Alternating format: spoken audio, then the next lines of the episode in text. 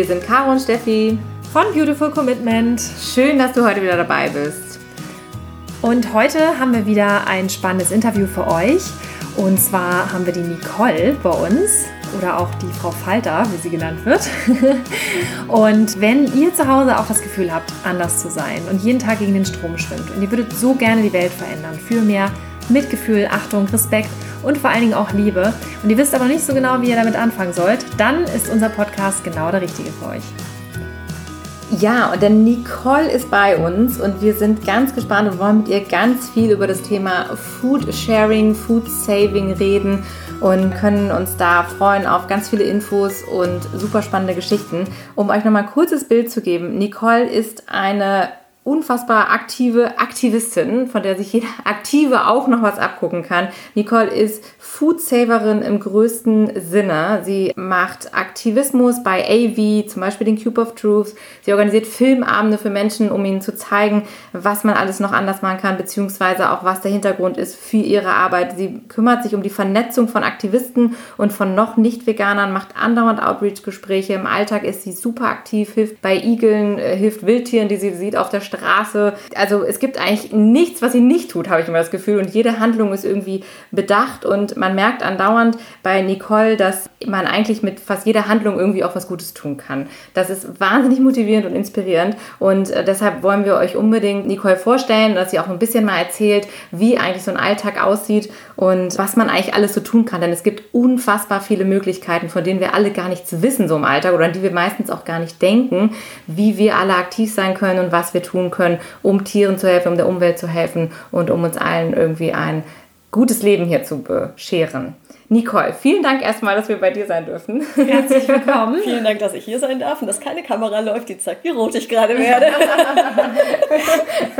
ja, du, es ist ja wirklich, du machst ja unfassbar viel. Das ist immer wieder faszinierend, wenn wir das so mitkriegen über verschiedene Ecken, was du alles machst. Und ja, Nicole ist schon wieder hier am Tiere retten, am Essen retten und jetzt macht sie hier gerade irgendwie einen Filmeabend. Und also wenn man hier bei dir vors Haus fährt, dann sind auch die ganzen Straßen sind voll gekreidet mit Messages irgendwie. Und also es ist wirklich grandios. Sag uns doch mal genau, wie, wie sieht so ein Tag bei dir aus? Was ja. machst du? Also strukturierst du das vorher oder wie? Das Ding ist, ich habe aufgehört, Pläne zu machen, weil das einfach nicht funktioniert. Ähm, dadurch, dass ich halt so viele verschiedene Sachen mache, ähm, kommt halt immer irgendwas dazwischen. Und es kommt zwischendurch, dadurch, dass ich halt die ganze Foodsharing-Geschichte in einem relativ großen Ausmaß mache und auch in zwei verschiedenen Organisationen bin, passiert es halt schon mal, dass halt, so wie jetzt vorhin, ein Anruf kommt, okay, wir haben drei Autoladungen Lebensmittel, komm mal bitte vorbei abholen. Das heißt, ich habe aufgehört, irgendwie großartig Pläne zu machen. Und wenn ein Tag in meinem Kalender frei aussieht, habe ich mich auch davon verabschiedet, davon auszugehen, dass dieser Tag frei bleibt. Okay. So, von daher, jeder Tag ist anders. Deswegen kann man so einen typischen Tag eigentlich nicht wirklich sagen. Weil auch die Wildtiere ja jetzt nicht vorher anklopfen und sagen, ich liege dann mal verletzt am Straßenrand an dem und dem Tag um die und die Zeit. Ne? So. Also von daher ist es halt irgendwie immer relativ spontan alles, aber bleibt halt auch immer spannend. Ja, Wahnsinn. Also das hört sich jetzt natürlich an, so, okay, du bist halt immer quasi auf Abruf und bist immer bereit, irgendwie einzuspringen. Hast ja aber natürlich, weil du sagst, da kommt dann Anruf rein und die sagen mir jetzt, wir brauchen oder wir haben hier Lebensmittel übrig. Wie kommt es dazu? Also, dass, dass dich Leute überhaupt anrufen? Du musst dich ja auch jetzt, wenn wir mal so ganz zurückgehen und einfach mal irgendwie anfangen, wie hat das begonnen? Also, was war zuerst da? Vielleicht auch Tiere, Lebensmittel, hängt das alles zusammen? Sag doch mal, wie das so bei dir angefangen hat und wann. Es ist eigentlich mit dem Foodsharing vor ungefähr zwei Jahren losgegangen, als wir nach Düsseldorf gezogen sind. Vorher haben wir halt in der Pampa gewohnt, da gab es das gar nicht. Da habe ich davon auch vorher noch nie was gehört gehabt. Also ich hatte irgendwann, wir sind jetzt seit ungefähr sieben Jahren vegan und ähm, ich finde irgendwann am Anfang denkt man so, ja, alles klar, keine tierischen Lebensmittel. Und dann guckst du weiter und denkst, mh, hm, kein Palmöl, okay. Und dann gehst du weiter und du öffnest dich ja immer mehr für die Themen, die einfach irgendwie die logische Schlussfolgerung von vielem sind. Mhm. Ist halt irgendwie so mein Eindruck. Also ist zumindest für mich wichtig, dass ich halt nicht stehen bleibe, sondern sage, okay, jetzt habe ich das umgesetzt, das ist jetzt besser. Was kann ich jetzt als nächstes machen, was irgendwie auch noch gut ist oder besser ist. So. Also ich finde es immer wichtig zu gucken, wo kann ich besser werden. Und da haben wir damals den Film Taste the Waste gesehen bei Netflix, okay. glaube ich. Und mhm. da geht es eben um die Lebensmittelverschwendung und das hat der Gründer von Foodsharing gemacht, den Film. Und da bin ich erstmal irgendwie so wachgerüttelt worden, habe gedacht, was, was wird denn da? Da geht es ja überwiegend auch um Containern und sowas. Und habe ich gesagt, gut, ich weiß jetzt nicht, ob ich mir das vorstellen kann, dann irgendwelche Tonnen zu steigen und es ist ja auch illegal in Deutschland und so. Und ja, aber irgendwie kam dann das Thema Foodsharing auf und dann habe ich halt geguckt und in dem Bezirk, wo wir gewohnt haben, gab es das halt nicht. Keine Kooperation. Also es ist jetzt nicht so, dass man einfach loszieht, bei einem Supermarkt fragt, hör mal, kann ich was abholen? Oder die Anrufe von dem Supermarkt kommen, weil man mit denen irgendwie mal eben privat gesprochen hat, sondern es ist alles schon wirklich durchorganisiert. Also du registrierst dich auf dieser Seite von Foodsharing oder ich bin noch bei einer zweiten Organisation, Enjoy the Food und da kannst du einsehen, welche Betriebe in deinem Bezirk, wo du wohnst oder wo du gerne abholen würdest, mitmachen, wann die Abholzeiten sind, welche Menge ungefähr da abzuholen ist. Da gibt es immer so einen Durchschnittswert. Denn man braucht jetzt sich nicht erschrecken, wenn ich gleich von den Mengen spreche, die ich rette. Keiner muss so viel machen. Das ist halt ganz wichtig. Mhm. Es gibt auch kleine Abholungen, es gibt große Abholungen, es gibt Abholungen, wo man mit mehreren ist. Also man braucht da keinen Schreck kriegen, dass man jetzt überschüttet wird. Ich lasse mich überschütten tatsächlich, weil ich auch einen großen Verteiler aufgebaut habe, wo ich, wo ich halt viele Menschen mit Lebensmitteln versorgen kann. Das kam aber so mit der Zeit. Das war ja nicht von Anfang an da. Ja. Also am Anfang denkt man vielleicht so, wohin jetzt mit den ganzen Sachen? Aber das baut man sich dann halt so auf, wenn man das möchte. Und was mich jetzt nochmal interessieren würde, oder mit Sicherheit auch alle, die jetzt gerade zuhören, die Frage, was sind denn das überhaupt für Lebensmittel, die da gerettet werden? Weil ich stelle mir jetzt vor, du hattest ja auch gerade gesagt Containern, also für alle, die nicht wissen, was das ist, vielleicht kannst du dazu auch nochmal gleich was sagen. Da gibt es ja auch ganz oft dann ja auch den Dünkel irgendwie, hm, das muss aber hübsch aussehen, ich muss es sauber, frisch, irgendwie clean kaufen und das, da bin ich mir zu fein für oder das, das, also gibt es denn überhaupt so einen großen Markt für solche Lebensmittel? Also vielleicht kannst du das nochmal, da nochmal drauf eingehen. Also was für Lebensmittel sind es ganz konkret? Also es ist eigentlich, es gibt nichts, was es dann nicht gibt. Es sind überwiegend, ist es Obst und Gemüse. Es ist unterschiedlich. Wenn ich jetzt bei einem Biomarkt abhole, sind die Sachen nicht mehr so schön, wie wenn ich sie bei einem Großmarkt abhole. Weil der Großmarkt natürlich das noch an Händler weiterverkaufen muss, die das noch eine ganze Weile in ihrer Auslage schön präsentieren müssen. Das mhm. heißt, wenn da schon eine Knitsche dran ist, wird es gar nicht mehr an die Händler verkauft, sondern dann kriegen wir das. Und wir kriegen das ah direkt vom Händler und auch teilweise direkt aus der Kühltheke. Es ist jetzt also nichts, was jetzt zwei Tage in irgendeinem Keller vermodert ist und dann holen wir das ab und das sieht nicht mehr schön mhm. aus, sondern es kommt teilweise wirklich aus der Kühltheke, aus der, teilweise bei irgendwelchen Supermärkten, aus dem Backautomaten bekommen wir die Sachen. Also völlig frisch gebacken, halt einfach völlig Wahnsinn. überproduziert. Das heißt, ob du jetzt quasi fünf Minuten vorher als Kunde in diesem Laden warst und dieses Brötchen gekauft hättest oder fünf Minuten später nach Ladenschluss als Foodsaver vor der Tür dieses Brötchen bekommst, mhm. da ist mhm. kein Qualitätsunterschied. Das ist das gleiche Brötchen. Das ist nichts, was halt schlechter ist. Gibt natürlich auch, beim Bioladen zum Beispiel, hast du eine nicht so strenge Kundschaft. Also die, die Leute sind ein bisschen lockerer und nehmen vielleicht auch mal einen Apfel mit einer Knitsche. Dementsprechend kriegen wir da dann die Sachen, die wirklich schon nicht mehr schön sind oft, aber trotzdem noch in Ordnung. Also ob das jetzt ist, dass wir die essen oder noch an Tiere verfüttern oder sowas, du kannst ja trotzdem sie noch verwerten. Also das ist ja auch, glaube ich, das Bild, was der eine oder andere dann ja auch vor Augen hat, wenn es um ein gerettetes Lebensmittel geht, dass man zum Beispiel einen Apfel, der einfach nicht mehr hübsch aussieht, dass der nicht mehr verkauft werden kann oder darf oder wie auch immer dass man dann sowas erhält. Aber gehen wir nochmal einen Schritt zurück. Diese Lebensmittel, von denen du jetzt gerade gesprochen hast, dieses Brötchen, was frisch nochmal gebacken wird, was vor fünf Minuten vielleicht noch irgendjemand gekauft hat, das nimmst du dann fünf Minuten nach Ladenschluss dann einfach direkt immer noch wahrscheinlich ofenwarm mit nach Hause. Wieso passiert das überhaupt in dieser Überproduktion? Ja, es ist halt so, dass viele Menschen und die Geschäfte letztendlich auch den Anspruch haben oder meinen erfüllen zu müssen, dass bis kurz vor Ladenschluss oder bis zum Ladenschluss alles immer verfügbar ist. Also das ist der Bäcker, wo halt der Kunde mhm. abends um 5 vor 6, wenn um 18 Uhr geschlossen wird, aber noch die große Auswahl an Brot haben möchte und sonst nicht mehr da einkaufen geht, wenn er dieses Brot um diese Uhrzeit nicht mehr bekommt. Und dementsprechend, also es gibt halt Supermärkte, die haben die Anweisung, zum Beispiel mit Blumen gibt es das, die bekommen irgendwie montags, ich sage jetzt beliebig die Tage, ich weiß nicht mehr genau, wie die waren, aber montags die frischen Blumen müssen sie Montagabend, glaube ich, irgendwie schon reduzieren. Und wenn die Dienstag nicht verkauft werden, müssen sie Mittwoch weggeschmissen werden. An diesen Blumen ist nichts dran. Oder lose Bananen. Die sind einfach nur lose, die sind nicht mehr im Bund. Da ist nichts dran, keine Macke, nichts. Teilweise sind die Sachen noch fast unreif und der Lagerplatz fehlt.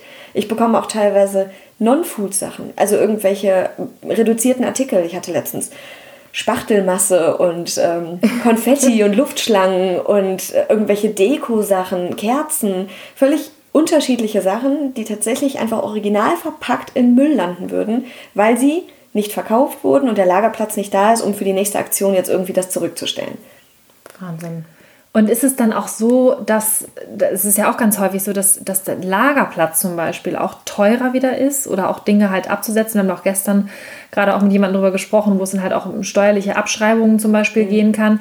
Ähm, das spielt ja auch noch alles mit rein. Das ist, geht ja gar nicht immer darum, dass irgendwas verdirbt, ja, sondern ganz oft einfach, dass dieses System letztendlich so aufgebaut ist, dass halt immer Abfall letztendlich künstlich produziert wird, kann man fast sagen. Ne? Ja, also es ist einfach für die, für die Lebens- oder für die Läden günstiger, die Sachen wegzuschmeißen, als mhm. jetzt einzulagern, sich Gedanken darüber zu machen, reduzieren wir das jetzt nochmal, wie lange haben wir das im Laden stehen, wo stellen wir es im Lager nachher hin oder sowas. Konfetti zum Beispiel dann ja irgendwie fürs nächste Karnevalsfest zu verwahren, lohnt einfach nicht und außerhalb dieser Saison wird es halt wahrscheinlich einfach nicht gut genug gekauft und dementsprechend landet es dann im Müll. Und ich denke halt, okay, ich versuche jeden Fitzel Plastik zu sparen in meinem Alltag und dann gehe ich zu einer Abholung und rette zehn Bananenkartons voll mit in Plastik verschweißten, original verpackten nicht-Lebensmitteln, die ja nicht ablaufen. Da ist ja nichts dran. Ne? Ich hatte letztens irgendwie riesen Büromaterial, irgendwelche Ordner und sonst was, Schnellhefter, alles mögliche. Tacker-Geschichten, irgendwie, also unterschiedlichster Kram. Und ja, das wird dann halt normalerweise weggeschmissen. Ich bin froh, dass wir mit diesen Geschäften die Kooperation jetzt haben, dass sie uns halt anrufen und uns das geben und eben nicht Angst haben, dass sie dann ein schlechteres Geschäft machen, weil es eben nicht mehr gekauft wird. Mhm. Das ist auch der Grund, warum wir zum Beispiel nicht sagen, woher die Sachen sind. Weil wenn jetzt zum Beispiel ein kleiner Ortsbäcker, der halt eh von dieser kleinen Ortskundschaft lebt, wenn sich da rumspricht, du bekommst das nach Ladenschluss umsonst, wenn du dich bei Foodsharing anmeldest, dann macht er womöglich noch Minus damit und das soll er nicht. Er soll einen Vorteil damit haben, dass er eben keine Müllgebühren zahlt, sondern uns das gibt und ein gutes Gewissen hat. Manche bewerben das, dass sie mitmachen und manche wollen eben gar nicht erwähnt werden. Ja, das ist ja ähm, super, dass du das ansprichst, weil das hätte, das wäre jetzt auch eine meiner nächsten Fragen gewesen. Man hört das immer wieder, dass große Firmen oder große Supermärkte Dinge eben lieber wegschmeißen, weil sie eben Angst haben, dass sie dann diesen Einbruch haben in Umsatzzahlen, in Verkaufszahlen. Ihr habt dadurch eine Regelung gefunden, sagst du, indem ihr in diesem Vertrag, weil du sagst, man schließt dann richtig einen Vertrag ab oder wie funktioniert das über diese Plattform und da steht auch drin, dass ihr den Namen nicht nennt oder wie genau läuft das ab? Also wenn du dich bei Foodsharing anmeldest, dann akzeptierst du so ein paar Regeln. Mhm. Unter anderem, dass du in dem Moment, wo du die überwiegend ja Lebensmittel bekommst, mhm. dafür verantwortlich bist. Mhm. Was halt bedeutet, wenn der Laden das aussortiert, hat das ja unterschiedliche Gründe. Es kann einfach nur mangelnder Lagerplatz sein, es kann sein, dass irgendeine Knitsche irgendwo dran ist, es kann sein, dass das über dem MHD ist, also über Mindesthaltbarkeitsdatum. Das Teil weiß aber ja nicht, dass es ab jetzt schlecht sein soll, das heißt einfach nichts. Oder weil es vielleicht tatsächlich offen ist, eine Packung Mehl, die offen ist oder sowas. Jetzt möchte der Ladeninhaber natürlich keine Verantwortung dafür übernehmen, dass das auch noch gut ist. Und dementsprechend wäre es blöd, jetzt zu sagen, ich habe das vom Bäcker Müller um die Ecke, das Brötchen, was vielleicht tatsächlich nicht mehr verkauft wurde, weil es nicht mehr so frisch ist. Jemand verdirbt sich den Magen und sagt, bei dem Bäcker würde ich nie wieder was essen, da habe ich mal was Schlechtes bekommen. Mhm. Das soll eben nicht passieren, denn der Bäcker gibt uns das und verlässt sich darauf, dass wir für uns entscheiden, geben wir das weiter und eben nicht sagen, woher es ist. Es ist noch nie passiert, dass ich, also ich lebe jetzt seit zwei Jahren fast ausschließlich von geretteten Lebensmitteln und wow. verteile halt mittlerweile an ungefähr 100 Leute die Sachen regelmäßig. Und es ist noch nie passiert. Und ich habe leider auch, das muss ich jetzt in dem Fall sagen, leider tierische Produkte teilweise dabei, die ich verteilen muss. Ähm, was mir nicht gefällt, aber es ist besser, als dass es im Müll landet. Und da ist natürlich das immer für mich kritisch, denn ich sage immer, wir haben alle Sinne, auf die wir uns verlassen können. Wir können an einem Lebensmittel riechen, schmecken und es uns anschauen und entscheiden, mhm. ist das noch gut oder nicht. Das kann ich jetzt halt bei tierisch nicht so gut. Ähm, deswegen, aber da ist noch nie irgendwas passiert. Mhm. Mhm.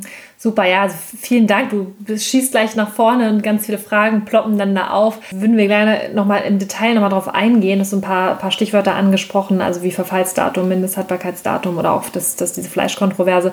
Was uns jetzt nochmal interessieren würde, ist halt, wie genau bist du denn jetzt überhaupt dort gelandet, bevor wir jetzt in diese Themen so tief einsteigen? Wie genau bist du dann an, über Foodsharing überhaupt gestolpert? Weil wir beide zum Beispiel, wir kannten das gar nicht. Also wie, Containern war uns ein Begriff, ja, und ich habe ich auch damals zum Beispiel mal selber während meiner Abiturzeit mal an den Wochenenden mal so bei, äh, ich glaube, das war damals noch Minimal und Rewe, die haben dann so, sind gerade umge, äh, durchgetauscht worden sozusagen und diesen Umzug mitgemacht und auch da mal so ein bisschen einen Einblick bekommen, wie das so abläuft. Und auch da wurden unglaublich viele Lebensmittel weggeschmissen, wo es dann auch, wo ich dann gesagt habe, Mensch, kann ich die nicht mit nach Hause nehmen? Das Brot ist noch völlig in Ordnung. So, nein, das dürfen wir nicht, das muss weggeschmissen werden. Und das war für mich damals schon, mit 18 äh, Jahren oder so, war das für mich schon ein totales Verbrechen. Also, wie bist du denn überhaupt dahin gekommen und woher wusstest du überhaupt, dass es solche Möglichkeiten gibt? Hm, das war tatsächlich halt über diese Doku, Test Waste. mhm. ähm, wo Foodsharing angesprochen wird. Das ist jetzt schon länger her, dass ich das gesehen habe. Ich möchte jetzt keine falschen Infos sagen. Ich meine, da geht es eben um Containern, aber auch um Foodsharing, weil der Macher des Films quasi Foodsharing gegründet hat. Ja.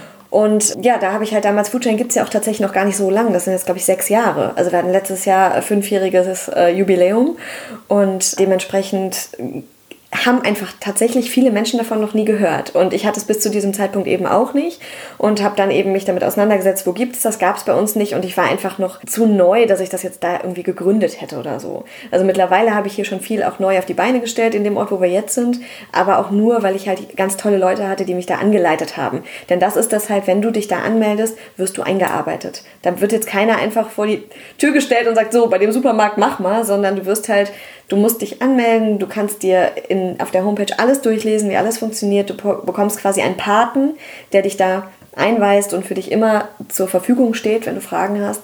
Und dann eben drei Probeabholungen mit dir organisiert, bei den Betrieben, wo du möglicherweise auch häufiger abholen kannst. Denn bei jedem Betrieb läuft die Abholung anders ab, weil natürlich jeder Markt, jeder Laden anders aufgebaut ist, andere Regeln hat. Ja, einfach, es läuft halt anders, ne? Das heißt, das ist also schon eine sehr organisierte Sache. Ich habe mir das aber so ein bisschen vorgestellt, so, ah ja, ich sage dem Supermarkt, ich würde es gerne abholen und dann checken die das, äh, stellen die das abends vor die Tür und dann kommt man da halt hin und dann nimmt man das mit und dann ist es gut. Aber so wie sich das jetzt bei dir anhört, ist es ja schon super organisiert, eine sehr, wie, wie so ein geschäftlicher Aufbau im Prinzip. Man, man geht ja auch eine, eine Verbindlichkeit da ein, man, mit dem Supermarkt und mit dieser Organisation eben und dann hast du ja, sagst du ja, man kriegt jemanden an die Hand gestellt. Das ist ja eigentlich schon total toll. Ich habe ja immer gedacht, so, man, man macht das so nebenbei, aber das hört sich sehr so an, als ob man da wirklich keine Angst vor haben muss und als ob man da irgendwie, also gibt es denn irgendwelche Kriterien, die man erfüllen muss, irgendwelche Voraussetzungen, die man mitbringen muss? Im Prinzip nicht. Also es gibt natürlich Abholungen, wo man sich halt überlegen muss, kann ich die stemmen, weil es einfach viel ist, was man bekommt. Also jeder kann das machen. Und ich höre immer wieder, ich habe kein Auto, ich kann das nicht machen brauchst du auch nicht. Also es gibt, je nachdem, wo du natürlich wohnst. Wenn du jetzt natürlich total in der Pampa wohnst und ewig weit fahren musst zu einem Betrieb, gut, musst du dich entscheiden, ob das sich für dich lohnt. Ja? Es gibt auch Abholungen, wo ich einfach sage, alles klar, die verbinde ich, da, da mache ich ein paar auf einmal oder so, dass sich das lohnt, da hinzufahren, weil man soll sich ja nicht ärgern, wenn es wenig ist bei einer Abholung. Du weißt ja vorher nicht, was du bekommst. Ne, manche verstehen das Konzept nicht. Ich versuche das meiner Oma immer wieder neu zu erklären, weil die mich dann anrufen und sagt, kriegst du morgen Brot? Sag ich, weiß ich nicht. Ich weiß doch nicht, was ich bekomme. Ich weiß nicht, ob ich morgen abhole. Also meistens, man macht schon Termine, trägt sich für Slots, nennt sich das, die dann freigeschaltet werden bei den Betrieben ein, wo du sagen kannst, alles klar. Wir haben zum Beispiel eine Kooperation, wo alle zwei Tage abends um 19.45 Uhr, kurz vor Ladenschluss, eben wir mit zwei Personen abholen bei einem Biomarkt. Und da ist es halt ja, du weißt halt vorher nicht, was du bekommst, du weißt aber alles klar, an dem Tag habe ich eine Abholung. Und äh, da gibt es eigentlich auch immer was. Aber die Mengen variieren halt stark. So, es gibt aber auch Mengen, die du besser kalkulieren kannst. Ein kleiner türkischer Supermarkt zum Beispiel in der Nähe, da weißt du, da kannst du alleine mit dem Fahrrad abholen. Und das sind auch Mengen, die kriegst du in deinem Familienfreundeskreis gut verteilt. Wenn du jetzt jemand bist, der vielleicht nicht so viele Kontakte bisher hat oder Angst hat, das nicht verteilt zu kriegen, dann holst du halt erstmal nur bei solchen kleinen Betrieben ab. Kein Problem. Wenn du sagst, ich habe ein großes Auto, ich arbeite vielleicht in irgendeinem Unternehmen, wo Lebensmittel wirklich dankend angenommen werden, ne? oder habe ein Flüchtlingsheim, was super gerne Sachen nimmt. Also wir haben auch Kooperationen mit Bringstellen, wie wir sie nennen, oder wir haben Verteiler, wo wir die Sachen abgeben können oder wo wir die Sachen halt hinbringen und die Leute dann kommen können und sich das wegnehmen können. Also du musst dir nicht alles alleine aufbauen. Kannst du natürlich gerne, klar. Mhm. Und wie hat das bei dir damals angefangen? Du hast dann erstmal für dich alleine gesammelt und jetzt ist es ja aber so, äh, wir sind jetzt ja heute auch zu Besuch und die ganze Einfahrt steht voll mit Obst und Gemüse und ja gar nichts. alles drum und dran. Also wie, wie ähm, das, ist, das ist ja nicht nur für euch alleine jetzt. Also Nein. wie hat es damals bei dir angefangen und wie ist es jetzt so groß geworden? Also das hat eigentlich nur angefangen in diesem großen Stile, weil ich angefangen habe, bei einem Großmarkt abzuholen. Ähm, das war ganz süß. Ich hatte immer so kleine Abholungen, wo du dich irgendwie über jeden Apfel freust, den du da bekommst und irgendwie jedes einzelne Lebensmittel einfach ganz, ganz wertvoll ist, weil du so denkst, boah krass, ich habe das bekommen einfach so, ganz umsonst. Und das ist in Ordnung, das ist vielleicht sogar Bio und ich hätte dafür sonst horrend viel bezahlt. Und du einfach eine ganz, ganz andere Wertschätzung für die Lebensmittel bekommst. Also manche denken vielleicht, ja gut, hm, wenn ich es nicht verwerte, schmeiße ich es weg, war ja eh umsonst. Aber diesen Gedankengang hatte ich nie, sondern es war immer so, boah, ich habe diese Zucchini und diesen und ich habe sogar, ich kann daraus jetzt ein Gericht kochen und habe dafür gar nichts bezahlt und das wäre sonst komplett im Müll gelandet. Also das mache ich auch ganz gerne über meinen Instagram-Account. Ich nutze den nicht viel, aber ich versuche halt den Leuten zu zeigen, guck mal, ich habe jetzt ein komplettes Menü. Wir haben zum Beispiel auch zum fünfjährigen Geburtstag von Foodsharing für 100 Leute ein Drei-Gänge-Menü gekocht und wir haben für 14 Euro nur dazu kaufen müssen, halt so ein bisschen Öl und Gewürze. Das war's. Ansonsten hatten wir für über 100 Leute ein Drei-Gänge-Menü gezaubert. Ausschließlich aus geretteten Sachen. Und ich schweife schon wieder ab, ne? das passiert aber ganz gern. Ähm, so, und da habe ich aber damals gesagt, okay, super, diese einzelnen Sachen, wow, Wahnsinn. Und dann habe ich irgendwie so kleine Körbchen mir zusammengestellt und ach, wie schön das ist. Und dann bin ich einmal zum Großmarkt mitgefahren. Und da hatten wir, ich glaube, beim ersten Mal direkt sieben Tonnen. Sieben, sieben Tonnen. Tonnen. Und an einem Tag? Ja, bei einer Abholung. Bei einem Wie viel ist das? Ich kann mir das gar nicht, bei ich kann mir das gerade in, in, in, Größen nicht vorstellen. Wie viele das LKWs? Ich, Autos? ich kann es dir nicht sagen. Das ist ja auch nicht alles, was wir mitnehmen. Wir müssen das teilweise vor Ort noch ein bisschen sortieren, weil nicht mehr alles gut ist. Ne? Also es gibt mhm. natürlich dann manche sortiert. Wir hatten eine Palette mit Trauben. Das waren irgendwie ich glaub, alleine fast eine Tonne Trauben. Eine Alle Tonne einzeln Trauben. in 500 Gramm Wahnsinn. verpackt in Plastik, wow. so wie man sie im Laden kaufen ja. würde. Wo ich echt davor stand, dachte, Okay, und dann rollen da die Äpfel teilweise über den Markt, weil da einfach mit den Lebensmitteln einfach nicht so umgegangen wird, wie ich das halt dann irgendwie kannte, ne? Und wo ich halt irgendwie mich so dran gewöhnt hatte, boah, jeder Apfel ist total viel wert. Und du denkst so, okay, ich habe mich über diesen einen Apfel gefreut und jetzt habe ich einfach eine Tonne Trauben. Ja. So, was, was machst du damit? Und ne, du bist einfach erstmal total überrumpelt. Und ähm, ja, einfach, ich war einfach schockiert, dass das tatsächlich alles im Müll landen würde, wären wir jetzt nicht da und würden es entgegennehmen. Und dass das bis zu dieser Kooperation auch alles immer bisher im Müll gelandet ist. Ne? Und teilweise, wir holen da nur ein bis zweimal die Woche ab, dass das teilweise die Mengen sind, die täglich im Müll landen. Täglich. Unglaublich. Also vielleicht nicht sieben Tonnen, das ist schon Maximum da, aber das passiert. Also wir retten da zwischen 500 Kilo und sieben Tonnen bei einer Abholung. Wahnsinn. Und, und dann war halt relativ schnell klar, okay, ich kann jetzt weiter rumdümpeln und zu diesen ganzen kleinen Märkten fahren, was aber auch relativ viele einfach machen könnten, die keinen großen Verteiler haben. Ich wohne aber jetzt hier so, dass ich eine Einfahrt zur Verfügung habe, die ich benutzen kann. Ich kenne relativ viele Menschen, das hat sich relativ schnell rumgesprochen, dass dann irgendwie meine Schwester im Kindergarten, oh, bei meiner Schwester gibt es immer kostenlos Obst. Dann kamen die ganzen Mütter auch super, kann ich mit dem Fahrrad nach dem Kindergarten rumkommen. Und so hat sich das schnell rumgesprochen, hey, da gibt es gute Sachen, weil gerade die vom Großmarkt eben noch sehr gut sind von der Qualität, weil sie eben noch an einen Zwischenhändler weitergegeben werden sollten. Und dann hatte ich halt plötzlich einfach ganz viel Lebensmittel und musste gucken, wohin damit. Und habe dann teilweise schon zu Flüchtlingsheimen gebracht und zu anderen Unterkünften und bin dann aber irgendwann an einem Punkt gelandet, wo ich dachte, okay, wohin mit dem ganzen Kram? Und es gibt so viele Menschen, die so dankbar dafür wären. Also baue ich mir einfach einen Verteiler auf und habe eine WhatsApp-Gruppe gegründet und habe halt mhm. alle, die wollten, die jetzt hier in der Nähe wohnen und die halt irgendwie Bedarf haben, mit reingenommen. Und so kam das halt relativ schnell, dass es hier zu einer großen Verteilstation wurde. Ich muss jetzt noch mal kurz zwischenfragen und zwar mehrere Tonnen täglich wie passiert sowas? Also wie, wie, wie kann denn das überhaupt sein? Wie entsteht sowas? Ja, das ist eine gute Frage. Also es ist so, ich hatte vorhin nochmal nachgeschaut, die Zahlen variieren zwischen irgendwie 11 und 13 Millionen Tonnen, die in Deutschland jedes Jahr im Müll landen. Und es ist so... 11 und 13 Millionen Tonnen Lebensmittel. Ja. Okay, allein in Deutschland. Das sind ja. die Zahlen, die, mhm. genau, die ich so gefunden habe. Ne? Mhm. Es sind 85 Kilo pro Person in Deutschland, die im Müll landen. Und 40 Prozent, und das finde ich immer so schockierend, davon in den Privathaushalten. Mindestens mhm. 40 Prozent. Also auch da variieren natürlich die Zahlen. Ne? Wieso in den Privathaushalten? Ja, man denkt ja immer, das sind die großen Konzerne, die viel wegschmeißen, mhm. wenn man jetzt auf dem Großmarkt hört oder sowas, oder eben sagt die Restaurants oder ich weiß nicht was.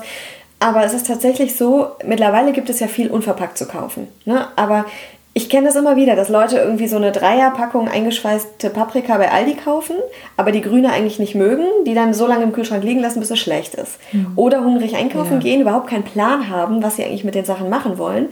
Oder in Urlaub fahren oder sonst was, die Sachen schlecht werden. Was mir halt auffällt, ist einfach, dass die Wertschätzung für die Lebensmittel irgendwie nicht so da ist, wie ich es mir wünschen würde von den Menschen, von den meisten Menschen. Ja. Und dementsprechend einfach mal schnell gesagt wird, ach, ich guck mal, ob ich das noch verwertet kriege, ach, jetzt ist es nicht mehr so schön, gut, Landezeit in der Tonne. Und ich glaube, das ist der Grund, warum in Privathaushalten so viel weggeschmissen wird, dass auch einfach nicht mehr so gut durchkalkuliert wird. Die Menschen sind so im Stress, die machen sich keinen Plan mehr, was koche ich die nächsten Tage oder vielleicht mal teilen und sagen, hör mal, ich würde mir jetzt gerne so eine und viel im Angebot kaufen, genau.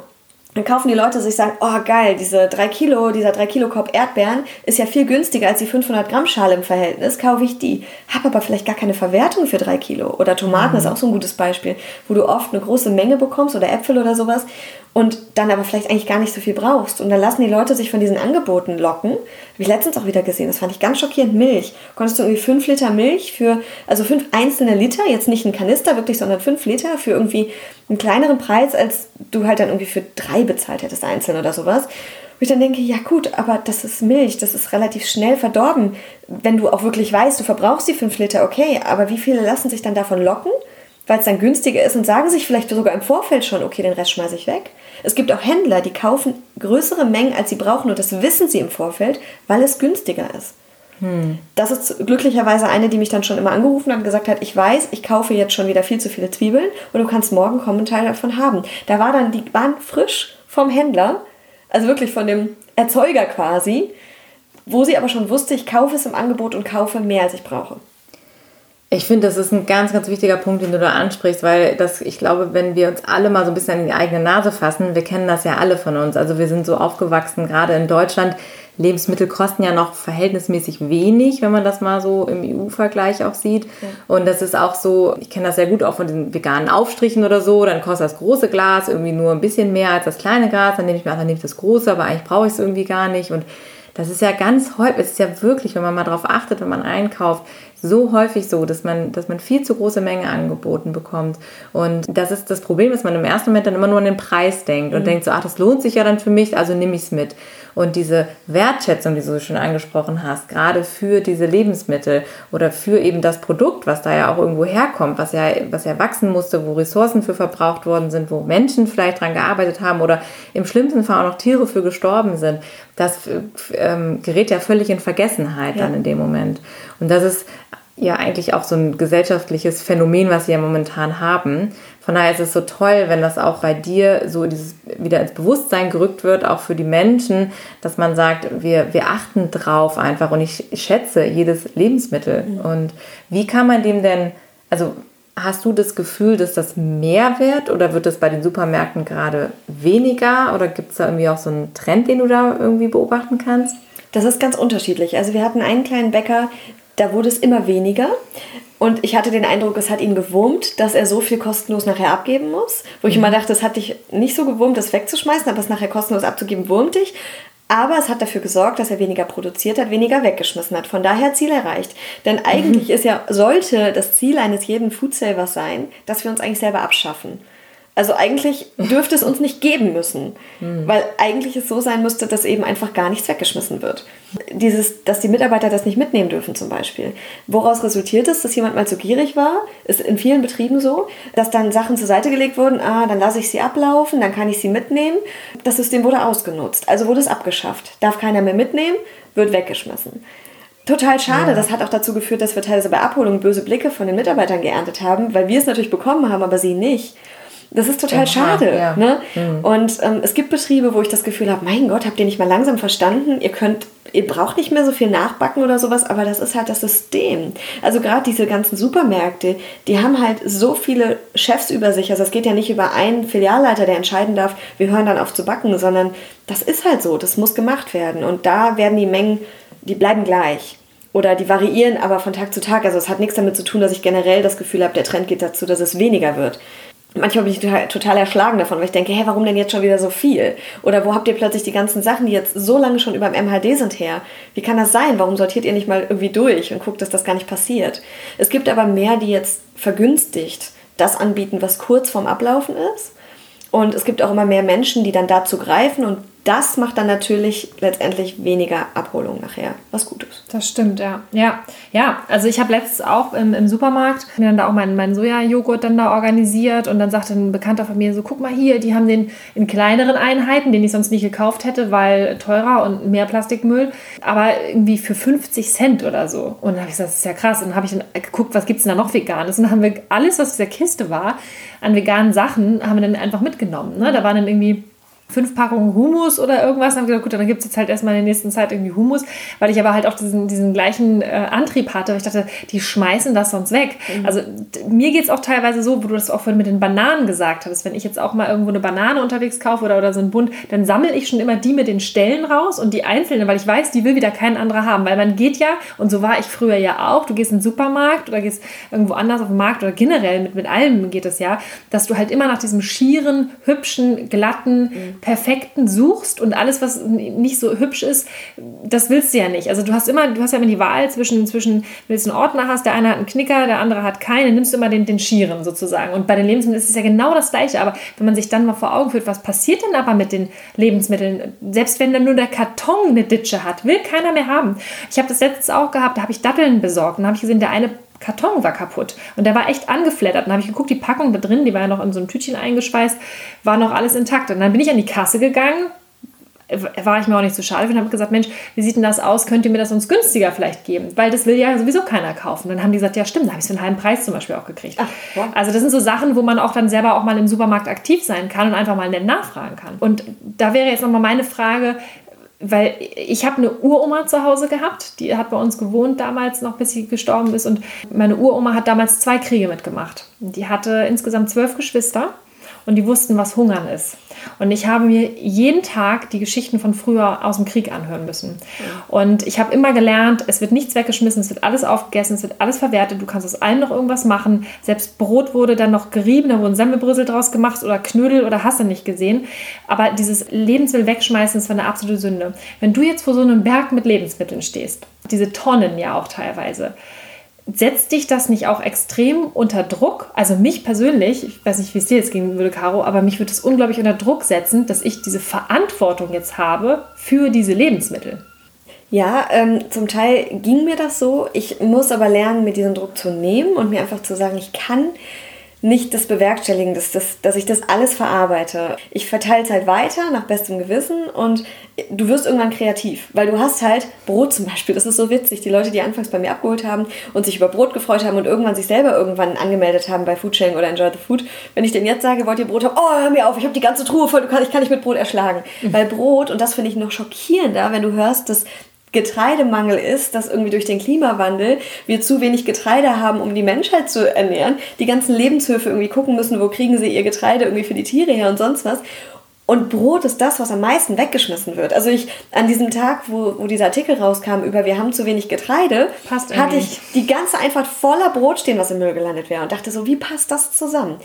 Aber du wirst halt kreativ, genau. Also bei mir gibt es halt auch irgendwie immer, ich verarbeite das Brot zu Semmelbröseln und zu irgendwelchen äh, Croutons oder sonst was. Ich versuche immer viel einzukochen und da habe ich halt auch viel einfach, du wirst kreativ und du lernst viel Neues kennen. Ich habe teilweise Gemüse kennengelernt, also mir ging das schon beim Veganwerden so, dass ich plötzlich das Gefühl hatte, wow, ich habe eine ganz viel größere Vielfalt, als ich sie vorher kannte und als mir bewusst war, was es überhaupt alles gibt. Und durch Foodsharing habe ich so viel neues Gemüse kennengelernt. Wir stehen da manchmal auf, bei einer Abholung und sagen, was ist das? Hast du schon mal gesehen? Nee, du? So, und dann hast du irgendwie einen dabei, der sagt, ja, ich glaube, das ist irgendwie Stielmus. Ja, hast du schon mal Stielmus gesehen? Was ist Stielmus? Was macht man damit? Ja, keine Ahnung, ich nehme es mal mit und probiere es. Hm. So. Äh, was ist denn ein Stielmus? Jetzt ja, ja, das ist ein Gemüse, was du halt irgendwie zubereiten kannst zu Pasta oder sowas. Also ich habe damit Aha. auch noch nicht so viel gemacht, weil mich das jetzt persönlich nicht so angesprochen hat. Aber du lernst halt echt neue Sachen kennen. Ne? Weil du eben, und das ist der Unterschied jetzt klar, wenn ich jetzt einkaufen gehe mit meinen Ansprüchen, dann möchte ich natürlich regional, saisonal und dann habe ich natürlich auch so exklusive Sachen manchmal gar nicht dabei, weil die einfach hier nicht wachsen. Aber durch Foodsharing habe ich halt, weil ich sage, okay, bevor es im Müll landet, und es ist schon, teilweise haben wir ja zu Zeiten Erdbeeren oder Spargel, wo ich so denke, wo wächst das gerade? Okay, dann wird der Spargel, der einfach massiv viel Wasser verbraucht hat, in Peru irgendwie angepflanzt, hier hingekarrt und dann hier weggeschmissen. Und dann sage ich mir halt, okay, soll ich jetzt sagen, nein, ich esse hier nur regional, das esse ich nicht, weil es nicht angebaut wird, ist doch Blödsinn. Dann esse ich den, klar, und verarbeite den. Oder wenn halt irgendwie eben, was ich auch übrigens ganz bescheuert finde, ist, dass teilweise die Händler zu Ferienzeiten trotzdem weiter die Schulmilch beziehen müssen oder sowas. Also wo du halt schon weißt, es wird gar nicht verarbeitet. Ich hatte letztens 1500 Eier. Da habe ich auch mich gefragt, die waren, noch nicht mal, die waren noch nicht mal abgelaufen. Ich sage, wie geht das? Könnt ihr das nicht besser kalkulieren? Aber das ist eben das, du siehst dahinter und weißt, was da für Ressourcen reingesteckt wurden. Wie viel Arbeitskraft, wie viel Wasser, wie viel CO2. Und du denkst so. Und Lebenszeit. Und Lebenszeit, ja. Und das dann irgendwie für die Tonne produziert. Das ist schon sehr schockierend. Aber das Schöne ist eben, und ich erwische mich halt auch, wie du vorhin gesagt hast, dass du die schönen Sachen greifst. Oder ich habe mich früher auch erwischt, wie ich halt hinten in das Regal gegriffen habe. Die Sachen, die noch mhm. länger haltbar sind. Ne? Dann hat sich ja. rumgesprochen, greif die, nach hinten, die, die da hinten raus, die sind länger haltbar. Das mache ich, wenn ich langfristig plane. Ja, mache ich das vielleicht mal, weil ich weiß, okay, ich kann es diese Woche nicht verarbeiten. Aber wenn ich weiß, ich kaufe jetzt frisch ein für ein Menü, was ich heute Abend koche, dann kann ich doch auch das nehmen, was halt morgen abläuft. Wo ist denn das Problem? Und das ist das, wo jeder was machen kann, wo jeder von uns einfach schon sagen kann, ich versuche da einfach mal ein bisschen mehr gegen diese Lebensmittelverschwendung anzugehen. Super wertvoll. Ja, das mhm. war echt gut. Was mich nochmal ganz krass jetzt interessiert, du bist ja Veganerin. Ja. Und zwar aus Überzeugung. Jetzt wirst du ja nicht nur mit veganen Bioprodukten konfrontiert, die du dann in, deiner, in deinem Umfeld quasi verteilst. Wie gehst du damit um, wenn es heißt, wir haben jetzt hier 80 Kilo Rindfleisch oder das mit den Eiern zum Beispiel? Wie gehst du damit um? Wie managst du das? Das ist für mich am Anfang super schwierig gewesen und ich finde es immer noch doof. Ich sag mir aber, okay, wenn dieses Tier jetzt schon gestorben ist und jetzt auch noch in der Tonne landen sollte, dann ist das ja noch viel schlimmer. Und es gibt Menschen in meinem Umfeld, wie zum Beispiel meine Oma, da weiß ich einfach, die wird niemals vegan werden. Und ich sage das wirklich verdammt ungern, weil ich immer sage, jeder hat die Chance und sage niemals nie, aber ich glaube, diese Person wird einfach niemals vegan werden.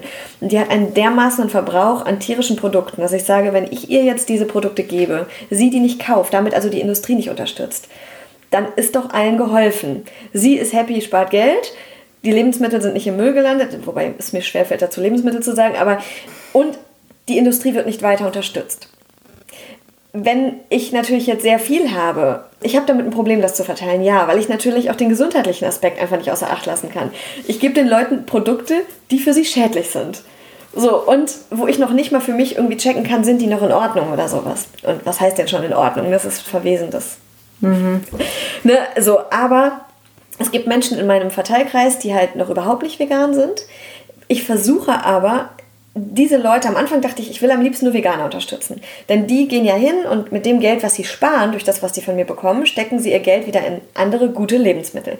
Wenn ich jetzt einen Fleischesser habe und der bekommt von mir das ganze Gemüse, dann sagt er sich vielleicht, geil, können wir am Wochenende so richtig geil grillen und ich kann richtig viel Geld für Fleisch ausgeben, denn das Gemüse habe ich mir ja schon gespart kann ich nicht hm. beeinflussen. Was ich aber beeinflussen kann, ist, dass ich halt zum Beispiel in meine WhatsApp-Verteilergruppe, wenn jetzt zum Beispiel viele Bananen da sind, einfach mal so ein Rezept von einem veganen Bananenbrot da reinschreibe und sage, irgendwie habe ich das Gefühl, ihr könntet alle ziemlich viele Bananen haben. Ich weiß nicht warum. Hier ist eine Verwertungsmöglichkeit. Genial. So, und das Super. Feedback war halt schon, boah, ich habe dieses Bananenbrot gemacht und das ist ja wirklich total geil und wir sind überhaupt nicht vegan, aber das Bananenbrot ist bei uns jetzt immer vegan weil dieses Rezept so gut funktioniert hat.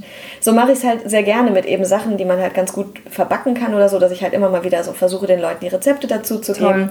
Oder dass ich die Leute einfach zu den Filmabenden, du hast das vorhin kurz angesprochen, da komme ich dann später drauf, dann einlade. Dass ich halt sage, hey, übrigens, ich mache da so einen Filmabend zu den Zusammenhängen zwischen Ernährung und äh, Gesundheit. Äh, wollt ihr nicht ja. kommen? Und mhm. die Leute eben versuchen, mit ins Boot zu holen und einzuladen und nicht abzuschrecken. Und dadurch, dass ich eben nicht ausschließlich vegane Produkte habe, hole ich diese Menschen her, sage ihnen, guck mal, du bekommst das von mir. Ich missioniere dich nicht. Du bekommst diese Sachen. Manchmal bin ich ein bisschen wütend und muss das auch rauslassen und sage dann, hier ist dieser ganze Eiterscheiß, nehmt ihn mit. das will ich eigentlich nicht. Eiterscheiß meinst du Milch? Oder? Ja, genau. Okay. Äh, das finde ich eigentlich dann doof. Hm. What else, sag ich nur. Weil ich dann denke, okay, das war eigentlich doof und eigentlich will ich so nicht sein, weil damit erreiche ich niemanden. Ja. Aber irgendwie bleibt das auch hängen und die Leute kriegen dann mit, ach guck mal, irgendwie findet die das doof, warum denn Alter? Dann gucken die vielleicht nach oder sprechen mich drauf an. Aber ich versuche eigentlich mal sehr positiv den Leuten dagegen überzutreten. Ich habe auch schon bei einer veganen Messe kistenweise veganen Aufschnitt oder veganen Joghurt bekommen. Ich hatte mal bei einer Abholung hatte ich irgendwie äh, 60 Lupinenjoghurts, glaube ich. So große 500 wow. Gramm Becher. So, da habe ich genau überlegt, wem gebe ich die? Und dann hatte ich so ein paar Vegetarier, so Öko-Vegetarier, die bei mir abholen, die aber einfach nicht auf vegan umstellen. Und denen gebe ich dann ganz bewusst diese veganen Alternativen, wo ich weiß, die schmecken gut. Und prompt haben sie halt gesagt, boah, dieser vegane Joghurt letztens, der war ja so lecker, wo kann ich den denn kaufen? Clever. So, das heißt, ich versuche, Perfekt. das so einzusetzen. Ich gebe natürlich sehr, sehr gerne den Veganern die Sachen, die sich total darüber freuen, aber ich gebe es noch viel lieber den Leuten, wo ich weiß, okay, die können es dann probieren und vielleicht umswitchen.